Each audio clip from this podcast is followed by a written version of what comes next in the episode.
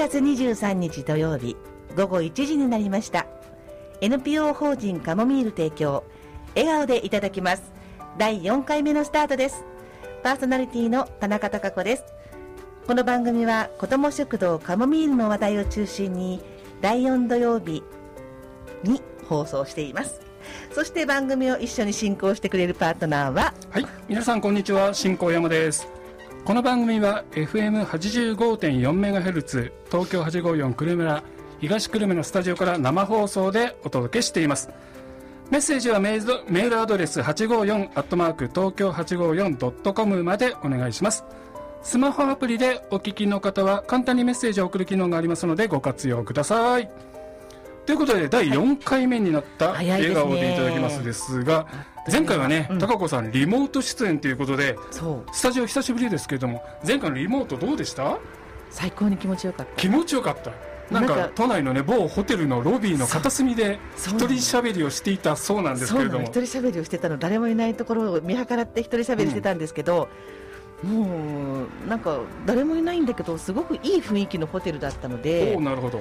なんかいいちょっといいソファーに座っあていいですね。ゆったりと喋れた感じなんですけどあいいですね。なんかあの不都合はありませんでしたか？こちらで大丈夫でしたか？全くなかったですね。なんかずね音声もすごく聞きやすかったですしね。そうなんかみんなに私はちょっとよく分からなかったんですけどみんなの話を聞くと違和感なかったような本当にいなかったのなんて。すぐ隣にいた感じでしたけれどね、もねいつも通りって感じだったみたいですけど、ね。まあスタジオのゲストでお招きしたね、うん。マスさんと美智子さんは少し寂しそうでしたけれども私も会いたかったです、うん、またね、お二人にね、ゲストね、そうですね。できればと思いますが、うん、なんかすごくいろんなことをお話ししてくださったし、うん。なんか私の過去もばらされちゃったような。よかったですよね。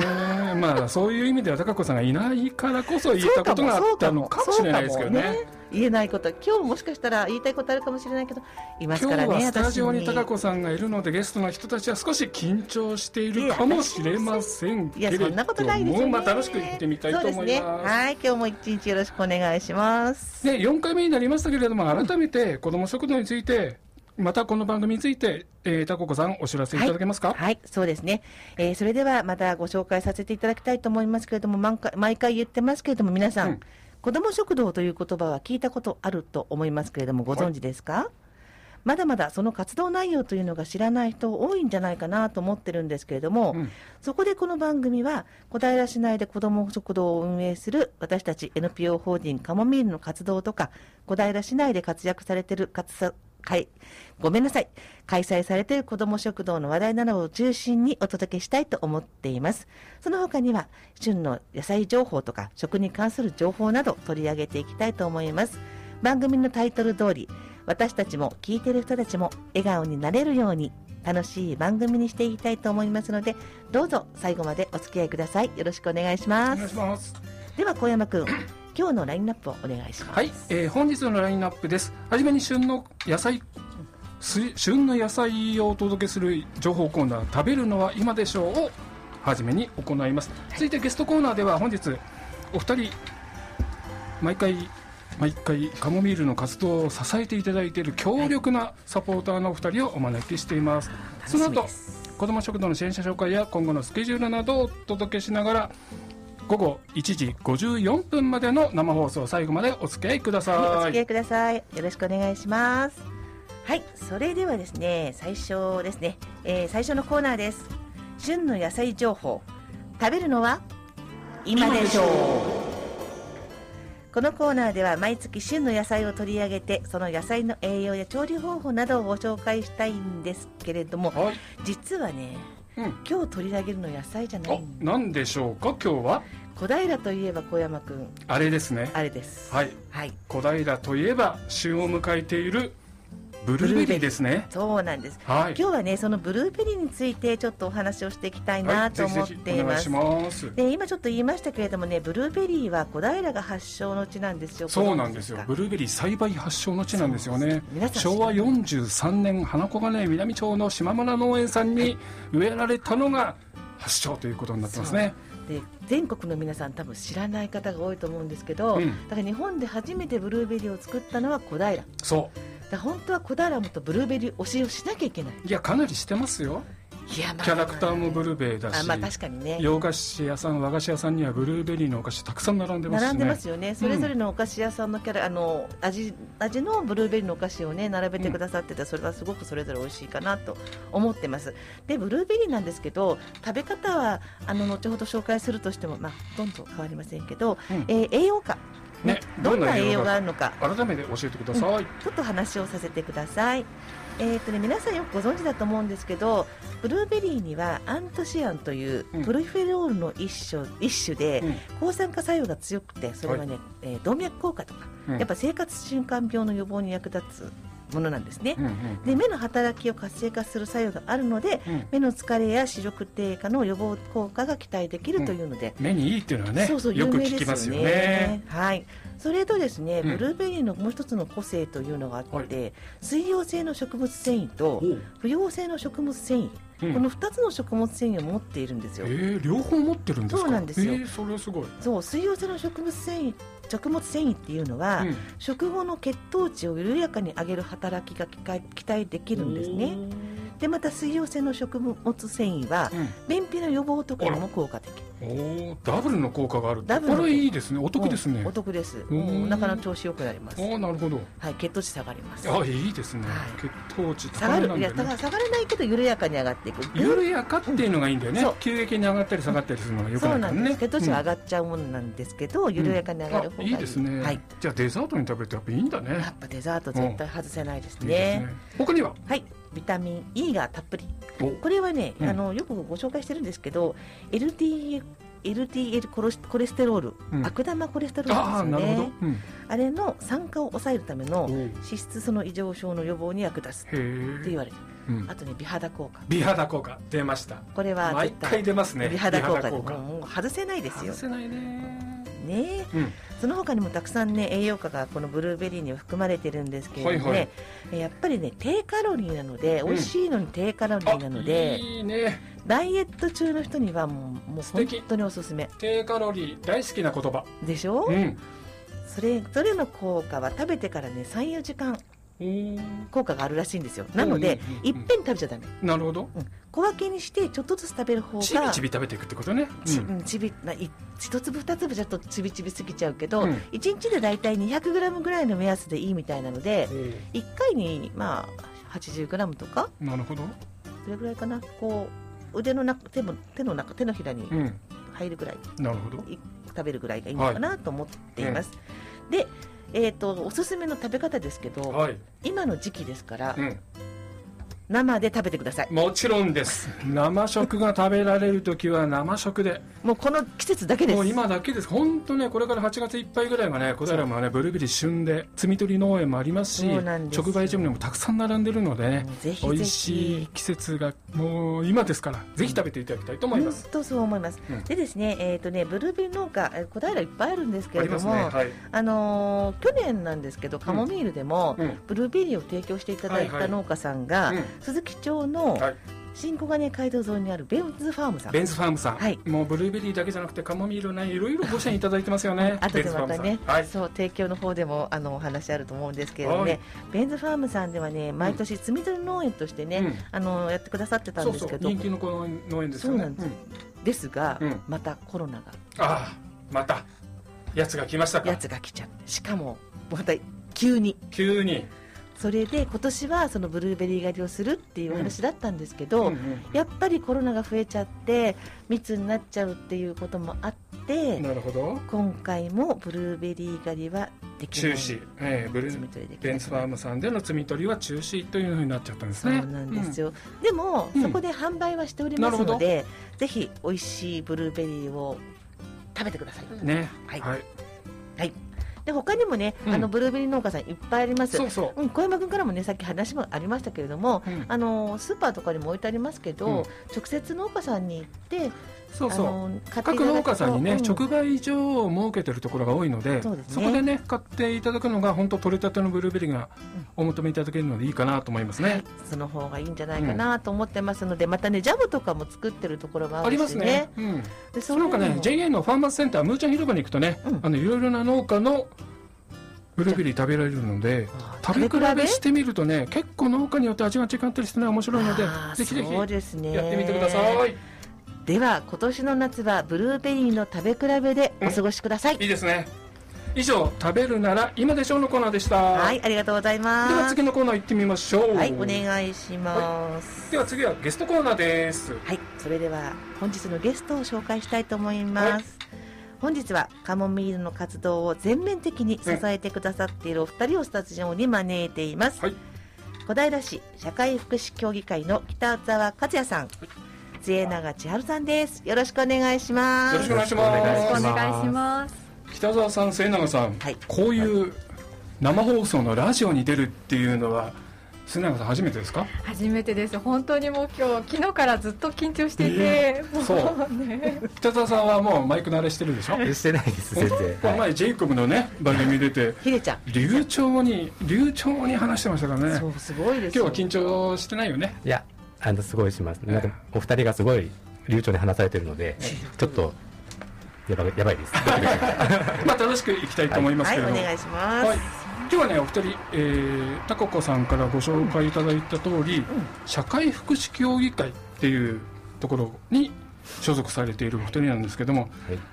社会福祉協議会ってタココさんよく聞くけど実はなんか知ってるようで知らないじゃないですか。そうなの、私も知らなかったなのでちょっとそのあたりをまずね聞いてみようかなと思いますけれども、はいお願いします。社会福祉協議会ってどういう団体なんでしょうかね北澤さん、はい。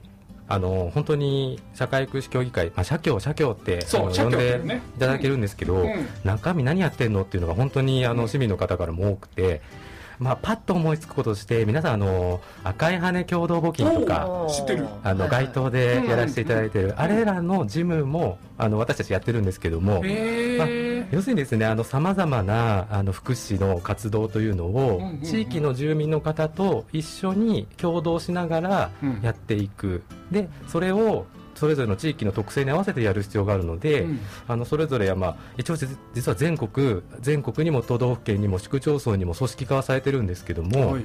あの民間という立場であのやらせていただいているのが、うん。まあ、社会福祉協議会のうん。特徴で、まあ、要するに地域福祉を地域の福祉の活動を推進していく団体うん。というのが私ども社協で社協の役割。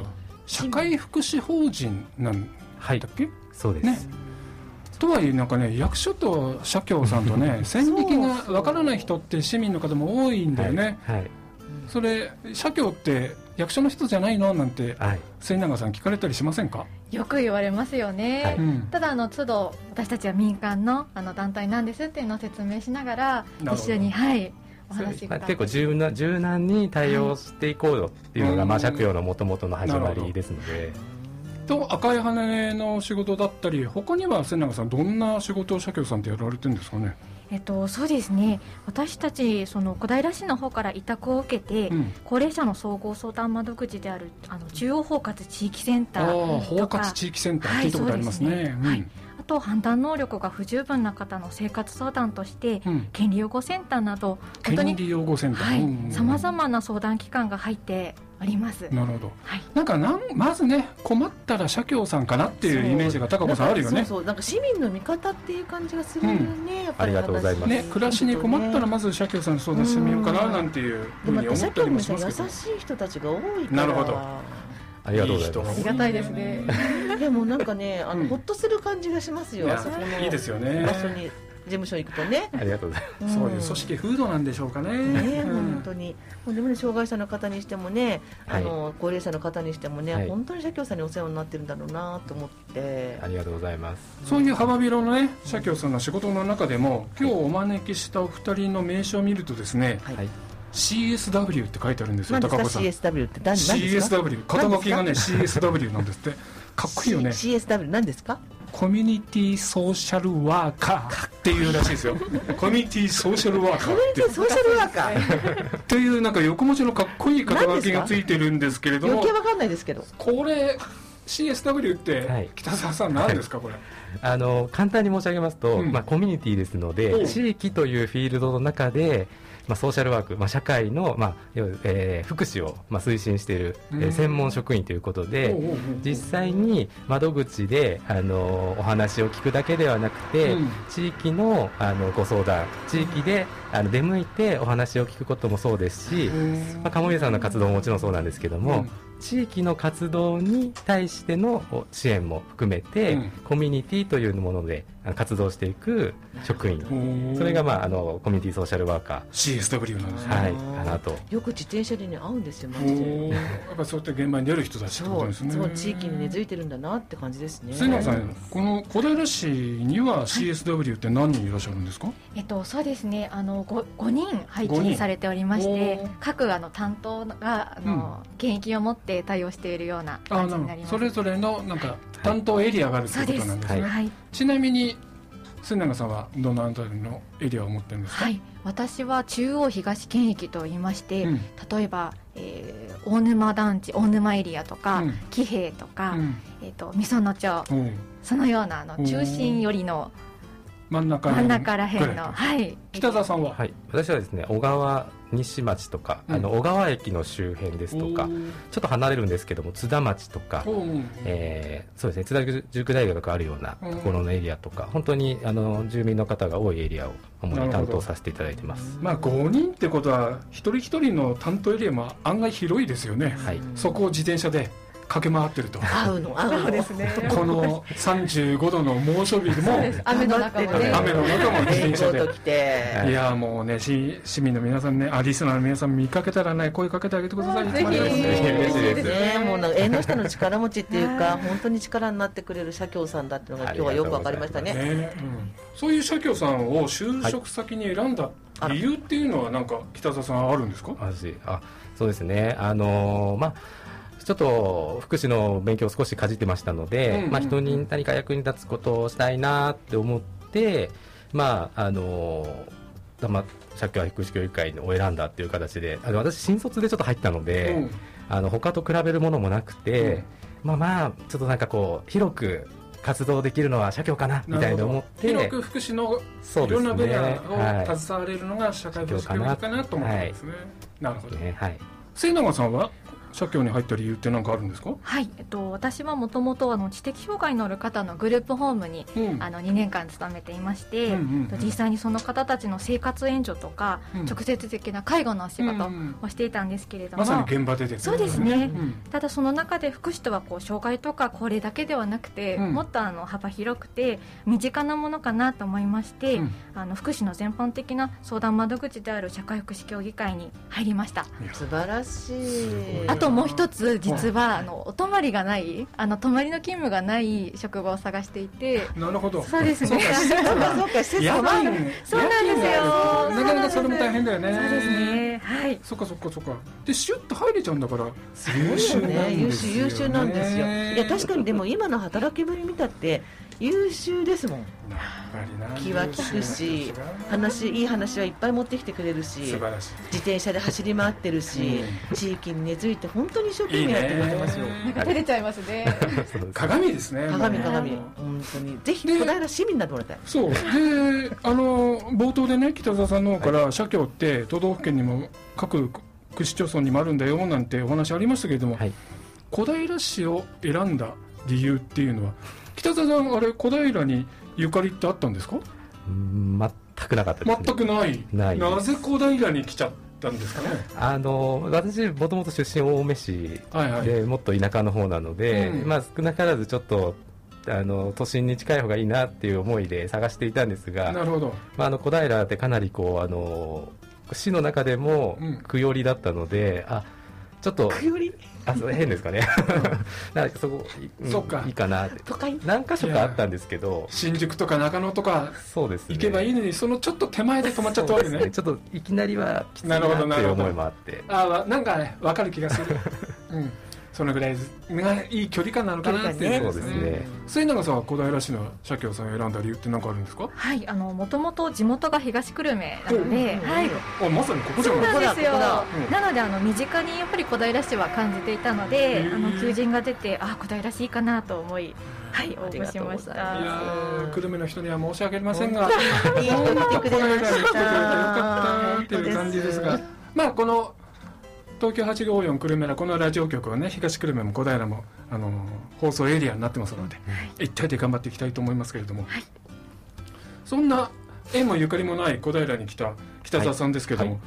仕事をこれまでやってき今何年目ですかね社協さんに入って、えー、8年目。8年目。はいベランダね。ああいえいえ中堅ですよ。まだベテランじゃなくて。そうか中堅だね。はい、うん。ありがとうございます。なんかこれまでの仕事の中で思い出に残ってるものとか、あこれやりがいがあったななんてことってありますか、そうですね。あのまさしく今のこともそうなんですけど、うん。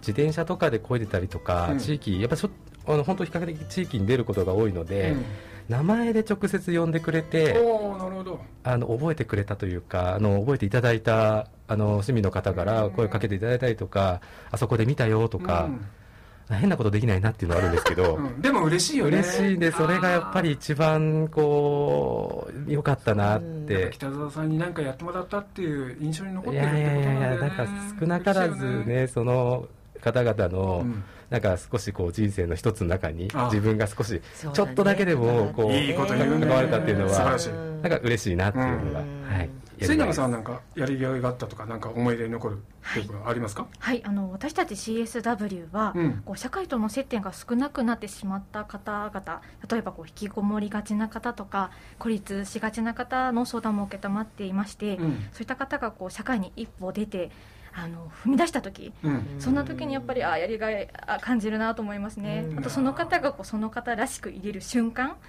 居場所があった時いいですね。はい。まあそこまでのアプローチはね大変ですね。背中の人といろいろね時間かけてゆっくりやってるんだけれども、はい。そこでその結果が見るとねやっぱ嬉しいですよね、はい。というところで、えーちょっと前半はね社会福祉協議会と仕事についてお話をお聞きしましたがここで一曲お聴きいただきたいと思います、えー、末永さんのリクエスト曲で「ボンジョビリビン・オン・ア・プレイヤー」をお聴きください。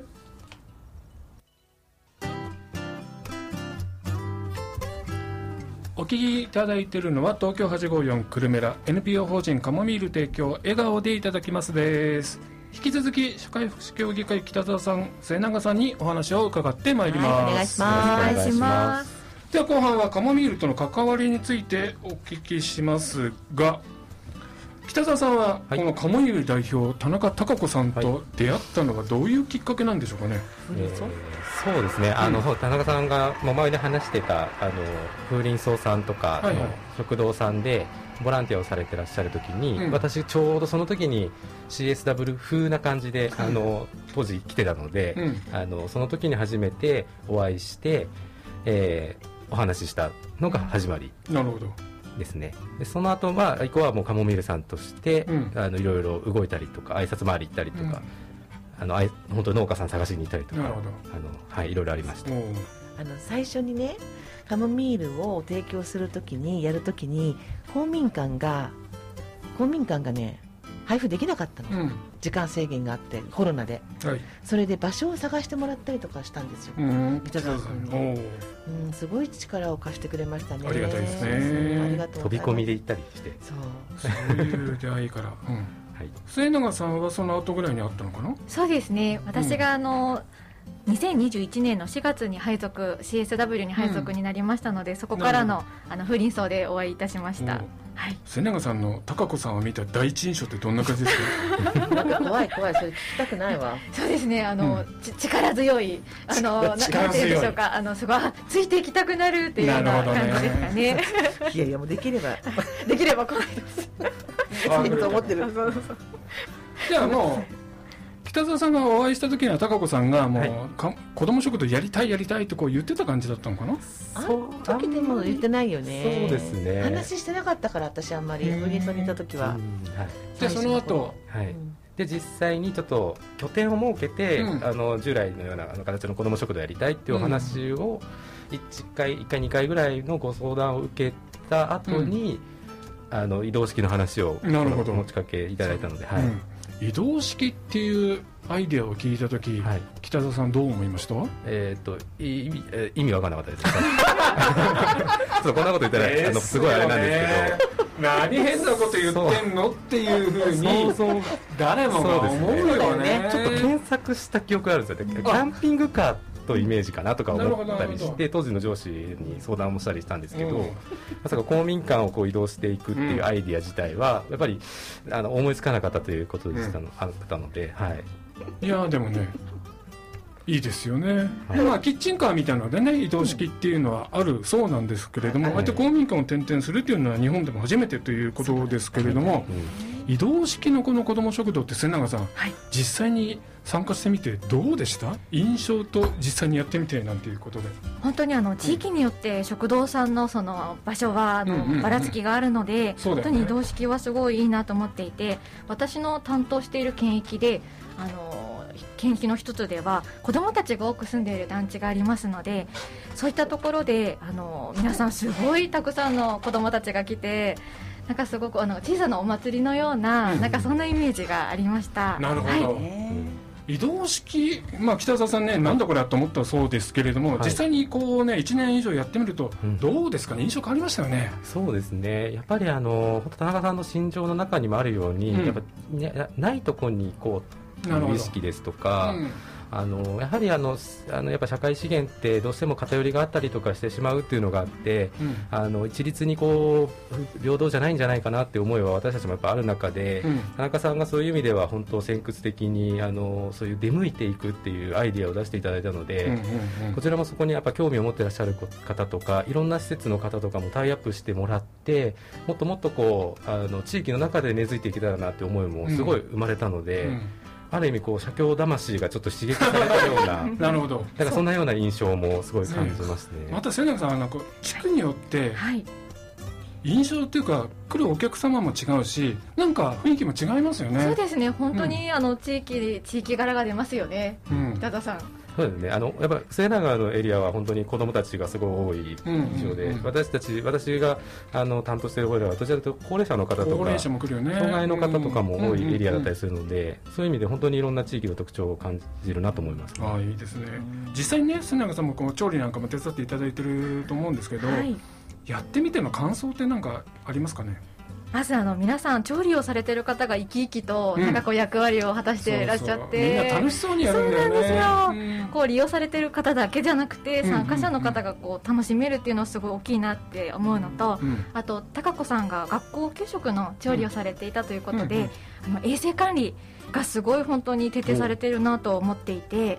であの私たちの仕事柄他のじゅあの方からうん。子ども食堂の立ち上げについて相談を乗ることもありますので、うん。そういったところでは高子さんのそのやり方を、うん。あのお伝えさせていただいております。い。やありがたいですね、ありがとうございます。この間もねいくつか子ども食堂あると思うんですけど北澤さんもね、い、くつか他の食堂も知ってると思うんですけど、はい。なんか違いってあるんですかねやっぱり？そうですね。あのもう始まった時の目的とかいろいろ様々ですのであの市内小平1 3箇所今あのあるんですけども、うん。基本的にはあの常駐であの場所を設けてやってるところがほとんどですので、はい。まあ、移動式という形は本当に新しいなっていうのと、うん。あの背景があの子どもたちのあの支援をっていうこともあればあの学習の場を設けたいっていう思いから始めてる方ですとか、あのかなりあの生活困窮っていうもう具体的なところのテーマを持って、あのしようって思ってる方いろんな背景がありますので、うん。本当にそれぞれ特特徴があって、うん。やり方も様々ですので、あのそれが逆にいいかなってすごく思ってます。そうですよね、まあ、困ってる方々っていうのはね、あのー一通りではないのでい。ろんなアプローチがあっていいと思う中で、この食堂もねいろいろそれぞれの特徴があって、はい。そういう困ってる人たちにね少しでも届ければなというふうに思いますけれども、はいで千中さんなんか、えー数々参加していただいてますが印象に残っているメニューって何かありますかね？この質問を楽しみにしてたんですけれども。あの実はカジキマグロの,、はい。あのフライですかね？はい。がすごく美味しくて私自身があまりこう自分で料理を作らないので、うん。なんかこう手作りのあった温かさとでさちょっと美味しすぎてあの北沢に LINE をしてしまいました。北沢さんに。美味しいねって。あの時はあの時ねのカジキマグロはなんか特別だったの？高子さん。そうなのあれはね豊洲のおあの私の後輩がそうそうそう、うん市場マグロ屋さんをやってるんですけど、その後輩にちょっとお願いをして、うん。まあ、リーズナブルなお魚を探してもらって、柵で。柵で？うん、柵でね送ってもらうレッドで送ってもらって前日でっかいのがドーンとそうそうそう処理をしてでねごまだれかなんかのソースをかけたんだね確かね、ううんん、でもそれはだからやっぱ新鮮そのものだったのでネタが良かったっていうのもあるんだね。そうあの腕よりもあそんなこと言ったらすってる人いやネタももちろん良かったんですけど処理も良かった。そうそうそう上げてくれてるあのしんちゃんが上手だったんで、あはい。ーまたね。じゃあ末永さんのリクエストでもう一回ぐらいやりたいですね。やるやる楽しみちょっと高いのなるほど。そうなんですね。じゃあお金安くしてが貯まっもらっても。たらお金が貯まったらまたやりますそうですね、はい。ぜひぜひ、うん北澤さんははい。印象に残思い出に残ってるメニューなんですか？麻婆丼です。麻婆丼。またシンプルなの来ましたずねーっと言い続けてるんですけど 麻婆丼が大好き。もう忘れられない。忘れられないです。麻婆3回目ぐらいだったかな。初めて、あー。最初ドライカレードライカレーで麻婆丼だったじ気がする。ゃあまだもう去年6月とかそれぐらいもう1年ぐらい年前前です年前です。はい、うん。麻婆え麻婆丼のどこが美味しかったの？いやー私あんま麻婆豆腐好きじゃないっていうのもあったんですけど。あとまあやったとしてもあのなんか作るの面倒くさいのおでーやっぱりこうできて出来上がってるものとかそういうのがあるんですやってることが多いんですけど、うん。あの味は忘れられないですね。なんか表現しにくいんですけどなるほど。もじゃあもう一回高子さんやってやるうぜひ麻婆丼やる。あの食べに来てもらいましょういろんな人にね。麻婆言ってるんですけど、うん。カレーに変わっちゃうんです 麻婆丼ねそう難しくないんですけどでもやっぱお味噌を炒めたりとかそういう手はやっぱりうちもちょっとかけたりとかしちゃってるから多分美味しかったんだね。うんお口になっじゃあぜひたんでねねやります。か麻婆丼。ぜひ、はい。あそうね。そういえば社協さんからあの豆板醤を寄付するからあそう。麻婆丼作ってくれってああ じゃあその時にやりましょう。はい。ねはいわかりました。そういうね美味しい思い出のお弁当もたくさんありますけれども、はい。毎回ね北澤さんと瀬永さんなんか数食、あのお弁当どこかにお届けしているっていう話も聞きますけれども、はい。お届け先どういうところにお届けしてるんですか、はいあの実は、まあ、あのやっぱりいろんな事情があって、うん。えっとまあ、例えばですねあの本当シングルの方とかで特に生活が困窮されている方ですとか、うん。あとあの、D、DV の方とかで、はい。ちょっと小平に一時的に、まあ、避難されているとかあと、まあえーと障害があったりとかいろんな方々がいらっしゃるんですけども、うん。基本的にやっぱり自分で取りに行く行かれるっていうことが本当大切な社会の参加のきっかけなので、うん。それをまずやっていただきたいという思いもあるんですけど、うん。まだ玄関から外に出られない方々とかも結構いらっしゃっていまして、なるほど、その方々の社会の参加のきっかけとして、うん。まず社協でこういったのがある。であのこういうふうにあのや鴨ミレさんのようにあうん。のやってらっしゃる活動があるっていうことも紹介しながら、うん。その方々が実際に行ってみたいなと思えるように、うん。あのお渡しさせていただいて、うん。まあ、様子を伺いながら、ね、あのそのお渡ししている方々が社会に出るきっかけ作りの一つとして、うん。あのさせていただいて。ああありがたいですね、末永さんそういう方々にお届けした時、その皆さんの反応というか反響何かありますかね？はい。えっと、やっぱりこう家事をしたりこう育児をするので精一杯な方々がうん。こう一食でもこう温かい料理を食べて、うん。あの安心するっていう言葉だったりこう自分が作った手料理だと野菜を食べない子が野菜を食べるとかすごくあのありがたいというお言葉をいただありがとうごいています。ざいます、うんいや高子さん私たちもね、うん。あの会場で提供するだけだと届かないところってあるからね。そういうところにこうやってね北澤さんや瀬永さんが届けていただけると私たちもまたやりがいっていうのが出てきますよね。本。当に感謝ですね。本当に困ってる人のところにね、うん。そうやって届けてもらって、うん。であの美味しいって思ってもらえることでまた私たちもやる気が出てきそうますね。ですよね。うん。実際に鴨ミルさんの活動の時にいらっしゃってる方もいるんですよ、うん。私たちが配った方で、うん。あのその次は自分で行くっていうことで、来てくださって。まさにきっかけになってくれてるんだね。本当にありがたいそれも本当嬉しいですね。うんありがとうございます。本当に。というのがね話は尽きないんですけれどもそろそろ時間になってきてしまいました。最後にねお二人にはい。子ども食堂に期待することなどを聞いてお別れしたいと思いますが末永さん、はい。子ども食堂にどんなことをこれから期待してますか？そうですね。あの本当にあのニーズはたくさんあられるのかなと思いますので、うん。はい。これからも継続してあのこういった活動が続けれ続けていただければいいなと思っています。ありがとうございます。北澤さん一言お願いします、はい。やはりあの子ども食堂でもこういう体験した子たちがですねあのいつか大人になった時にあこういうこと地域であったなって思ってほしいなって思ってます。その子たちが大人になって自分がいざあの子育てとかあのそうなったタイミングになった時にあ地域でこういう活動をやってたなって思いがあれば、うん。いつか私たちや鴨森さん田中さんたちのようにそちらに一緒に協力してくれるから助けてくれるような人になってくれたらいいなって思いで、うんあの子供たちとあの接してますので、あのそれをあの本当か鴨森さんはじめいろんな食堂さんがあの地域で、うん。あの応援していただいて、えー将来あの立派な大人になってもらって いつかこっち側になってくればな。いやーそう本当そう思いますねそういう思いがあのあります。もう重たいねうん言葉が、まあこれからもね、うん。まあ一歩一歩頑張っていきましょう高岡さん。そうですね、ということで本日のゲストは小平市社会福祉協議会の北澤和也さん末永千春さんでした。お二人ありがとうございました。ありがとうございました。ではここで一曲お聴きいただきましょう、えーゲスト北澤さんのリクエスト曲橋幸夫と吉永小百合で「いつでも夢を」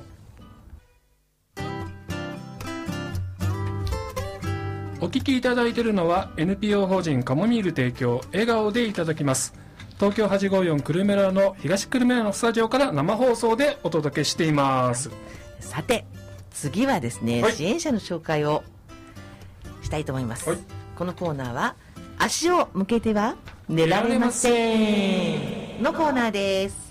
移動式子ども食堂カモミールはいろんな方々に支えられて運営しています、はい本当に感謝の気持ちでいっぱいで足を向けて寝られません。いつもバタバタしていて十分に感謝の気持ちを伝えられないので申し訳なく思っています、うん。このコーナーでは支援していただいている皆さんをご紹介して感謝の気持ちを伝えます。当日の調理はたくさんのサポーターの協力をしていただいてますがその他にも食材など寄付などたくさんいただいてるんですよね、はいでここではご支援いただいている寄付の皆さんをご紹介しますので、えー支援者のご紹介小山君お願いできますか？では今月の支援者の紹介をさせていただきます、お願いします。まずは食材等の支援者の、えーはい。寄付の方々をご紹介しますね、はい。お米は池袋の田中正明さん、はい。小金井の宗像さん真鍋さん桑原さん、はい。い、つもこのお米助かるんですよね。美味しいしでじゃがいもをですね、うん。日だまりの会柴田さんで地元の農家中町福島君僕の同級生福島君いつもありがとうございます。ありがとうございます。あとナスキュウリなんかも日だまりの会さんからいただいています。あの農家あなんか畑を持っていらっしゃって、でそこでねなんか収穫したのを。最近ね日だまりの会さんからねあの定期的にいろんな野菜をいただいてすごく助かってますよね、そうなんです本当にありがとうございます、うん。よろしくお願いします、はい、で、えー先ほどもお名前が出ましたけれども、ベンスファームの深谷さんからはそうなんです。トウモロコシと、えーこの前はニジマスをいただきましたね。そのねトウモロコシも、うん。あのほら販売できなかったちょっと小さめのトウモロコシとかいうのを全部ね冷凍にしてあったんですね。でそれが今度ブルーベリーの収穫があるので、うん。ちょっと冷凍庫の片隅に置いられそうだったのを、うん。いただいちゃってきたいただいちゃってきたんでもねこの前コーンご飯にしてね、はい。とても好評でしたね。よかったです。美味しかったですよねコーンねやっぱりね、あと先日デザートで出した、えー冷やしぜんざいのあんこ。あんこ。これをね細谷拓郎さんからいただきました、はい。あと本日ゲストに来ている社会福祉協議会からはですねいつもいっぱいもらってるんですよ、えー文具もねいつもたくさんいただいてますけれどもこの前はねカレーレトルトのカレーとニンニクをご寄付をいただきましたもう一つごめんなさい。ん言い忘れちゃったんですけどこの間のあのところでは西と生、えー保あまだ険これから言うよ。あごめんね、うん。ごめん失礼しました、ええ。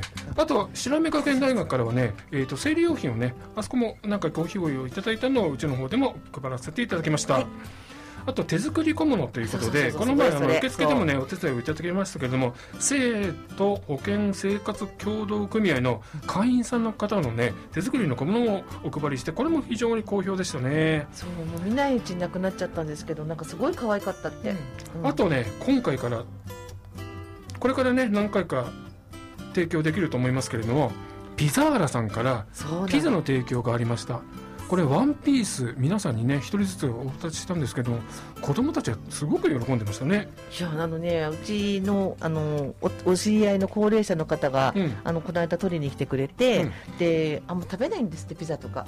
おうそれが美味しい美味しいって旦那が食べたってああそれはよかったですね。ピザーラさんのね社会貢献ということでこれからねあの毎回ではないんですけれども定期的にあのご寄付をいただける予定ですので皆さんお楽しみにしてください、はい楽しみにしてます。以上今月の支援者紹介足を向けては寝られませんのコーナーでした、はい、ありがとうございました。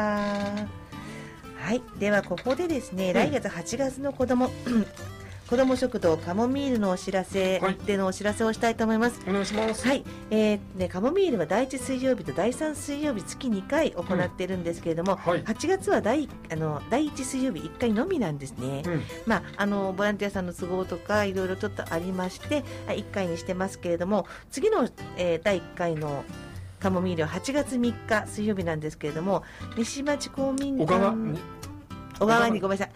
小川西町公民館で、えっと調理をするんですけれども本当はね、えーポスターの方には、えー特別養護老人ホーム小川ホームさんでの配布ということで明記してあったと思うんですけれども実はちょっとねコロナが猛威を振るっている、うんね連日3万人とか出ちゃいましたからね。そうなんですよ、その関係で小川ホームさんの方のちょっと駐車場で配布ができなくなってしまいまして、はい。えーっと小川西町公民館で配布をしたいと思っています、はい。会場が変更になりますのでちょっと皆さんねね。あの小川ホームさんにもちょっとチラシを出しておこうと思いますけおれども、間違いないように、はい。えーおとねお願いします、で大人300円子供は無料での、えー先着順での提供になりますので、はぜひ皆さんお越しください、はい。お待ちしています。で風鈴総さんも8月ございますよね。あるんです。風鈴総さんはね8月5日金曜日、津田公民館で開催しています、えっとね5時半からなんですけれども、あのー風鈴総さんは容器を持って、はい。タッパーを持ってお越しいただいて、えっとそうですね。タッパーをに1個2個ぐらいじゃ足りないので、うん。あのいくつか持ってきてきれいに洗って持ってきてもらえるとそれにあのまだ献立決まってなかったかな。うん。ですけれどもそれに入れてあの提供させていただきますのでそちらもお待ちしています。以上8月の子ども食堂の情報でした、はい。でねもう一つカモミールからお知らせがあります、はい。NPO 法人カモミールではファミリーマートさんと協力してフードドライブ事業ファミマフードドライブを小平市内8店舗で7月15日から開始をしたんですよね開始しましたね。はい。ご家庭で不要になった食品をファミリーマートの店舗内に用意したバッボックスに入れていただきますとそれをカモミールの方で回収してはい子ども食堂で使用したり支援が必要な方々にお届けしたりという取り組みなんですねはい、そうですね。はい。受付可能な食材は賞味期限まで2ヶ月以上あるもの常温保存が可能なもの未開封の食品など条件がいくつかあるんですけれども例えばレトルト食品とかうん。缶詰とか乾麺とか調味料とかコーヒーとかねそうです。こういうものあの賞味期限2ヶ月以上あるものならボックスに入れていただければというふうに思います。実施店舗ね8店舗をお知らせしたいと思います。小平大沼町2丁目店小平小川町店小平上水南町店小平高野街道店小平天神町4丁4丁目店小平中宿通り店小平花小金井2丁目店小平めぐり田町店です。店内にねポスターとボックスが置いてあるので少し見回していただければすぐ分かると思います皆さんぜひねご協力をお願いしたいと思いますよろしくお願いします。市内ね広く、広くねあの店舗点在してるので、ね、お近くのファミリーマートをご活用いただければとぜひご思って活用ください。はい、ありがとうございます。以上カモミールからの。の情報提供でした、えー、ね、そろそろ番組も終わりの時間に。ね。はい近づいてきましたけれども。さあ北田さん、瀬永さん、今日ラジオ出てみてどうでしたか？はい。あもう本当に緊張最初はしてたんですけれども、始まっちゃうとなんかお話ししながらいろいろリードしてくださったので楽しむことができました、うん。ありがとうございました。はい。北田さんどうでした、私も本当楽楽しかったです。うん。もうよかった。それはよかった緊張したんですけどすごくはい、ええ今日ね土曜の牛の日なんですよね高子さんそうなんですよ。うん、本当はねうなぎなんていうのはねご紹介してもよかったんですけどもそう、ちょっとね、かぶってたんだなと思って。うん例えばうなぎ。ぎの紅葉みたいなのちょっと教えてもらってもいいですか？そう、うなぎをなんでみんな土曜の後ろに食べる、この夏の日に食べるかっていうと。うんビタミン A とかビタミン B 群がすごいいっぱいあって。へえで、栄養満点なんですよ。なるほどそれでね、疲労回復と。あ食欲増進に。あだからこの夏バテしそうな時にうなぎを食べるっていうことなんだねそうなんですいいね今日食べそびれちゃう人は8月4日も土曜の牛の日ですので、その今年は2回あるんだね2回ありますじゃあ違う違う実はね僕ね昨日食べてお昼にましたね。うなぎ弁当をいただいちゃいましたね。美味しそうなのをアップしてましたね。美味しかったな。もう今日はだから元気いっぱいのはずだったのにちょっとオープニングからカミカミでしたけれども。食べましょううなぎ。高野さん、はい。今日のゲストの二人全然緊張感ないっていうかね喋るない感じですよね。もうなんか言ってたことと全然違うね。うなぎさっきうなぎ食べたあそうだそうだうなぎ食べたんだ。その効果が出ましたね。出ましたねさすがです。素晴らしい、ね。末永さんもまたね来ていただければなと思いますけれども。わあありがとうございます、はい。今度はねどんな話聞きましょうかね。そうまだまだ話足りない気がするでしょ。そんなことはあの結構北沢君のポケットにはどんな話が入ってたりする？いやーそうですね。あのーまあ、田中さんの話はもう本当に3時間ぐらい話しちゃうので、もっといろんな3時間ぐらい話しちゃうありがと。34う時間ぐらい全然話せますから。あの3時間。それちょっと喋りすね。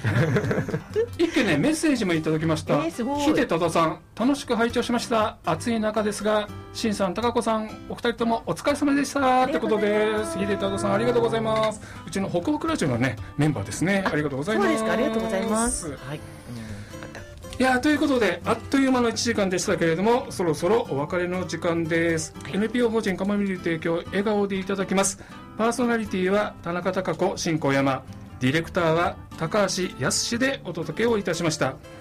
次回の放送は8月27日土曜日午後1時からですお聞き逃しのないようにお願いします。はいでは本日はこの辺で引き続き東京854久留米らでお楽しみください。それでは良い週末を。皆さんさようなら。バイバーイ。バイバーイ